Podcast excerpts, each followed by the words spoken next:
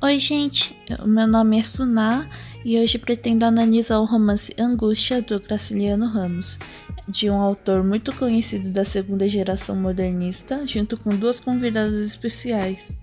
Sejam bem-vindas. Poderiam se apresentar aos nossos ouvintes? Claro. Olá, meu nome é Janjaira. Olá, me chamo Lisa. Antes de começar a nossa discussão, gostaria de fazer uma breve introdução. Como sabemos, na segunda geração do modernismo, a cultura brasileira foi muito valorizada e mostrava um nacionalismo, universalismo e regionalismo. A temática era cotidiana, usando uma linguagem coloquial.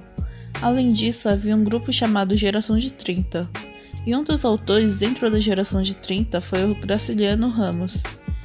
Hoje vamos tratar sobre uma obra deste autor, a conhecida obra Angústia. Com base no segundo capítulo, poderiam apresentar sobre o enredo deste romance?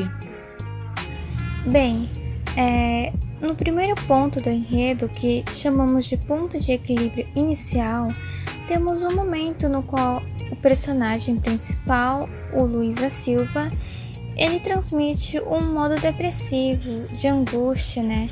Assim que começa a chover e sente-se angustiado por conta dessa chuva. E também podemos ver no desequilíbrio, que é quando a personagem principal vê a Marina, a vizinha e ex-namorada, e começa a relembrar das lembranças de infância.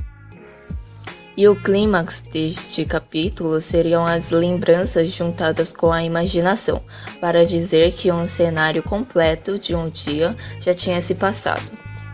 Agora no desfecho, o personagem principal começa a escutar vozes por estar com muitas lembranças e sentimentos negativos que começou a alucinar.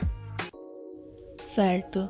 A próxima pergunta é: qual tipo de narrador vocês acham que acabou sendo utilizado neste capítulo? Eu acho que seria o narrador personagem, pois ele conta sobre as lembranças, os pensamentos e os sentimentos dele em primeira pessoa, né?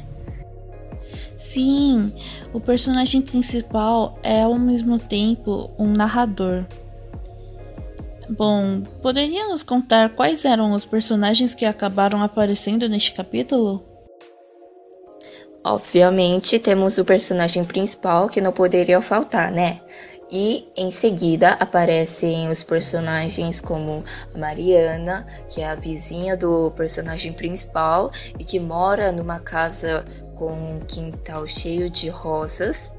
E além dela, temos o Trajado, que é o pai do nosso narrador, e o Camilo, um outro ponto que podemos observar neste capítulo é o tempo na qual se passa, que no caso seria uma noite chuvosa.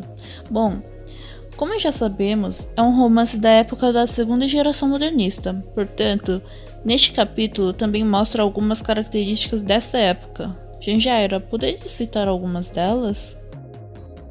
Sim, as características principais do modernismo da segunda geração são o pessimismo, naturalismo e o regionalismo, que tiveram influência pelo realismo e o romantismo, e essas características estão presentes na obra, evidentemente, no capítulo 2. Além disso, mostra a realidade social e cultural brasileira.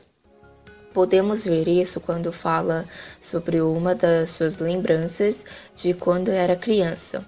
Em sua lembrança, o seu pai Severo leva o seu filho que não sabe nadar no poço da pedra e afogava-o devagar até que aprendesse a nadar sozinho. Ah, e não podemos esquecer da psicanálise do personagem principal, é exatamente de acordo com essas duas convidadas. Por hoje é isso, nossos queridos ouvintes. Agradeço a nossas convidadas e espero revê-los novamente. Tchau! Até mais!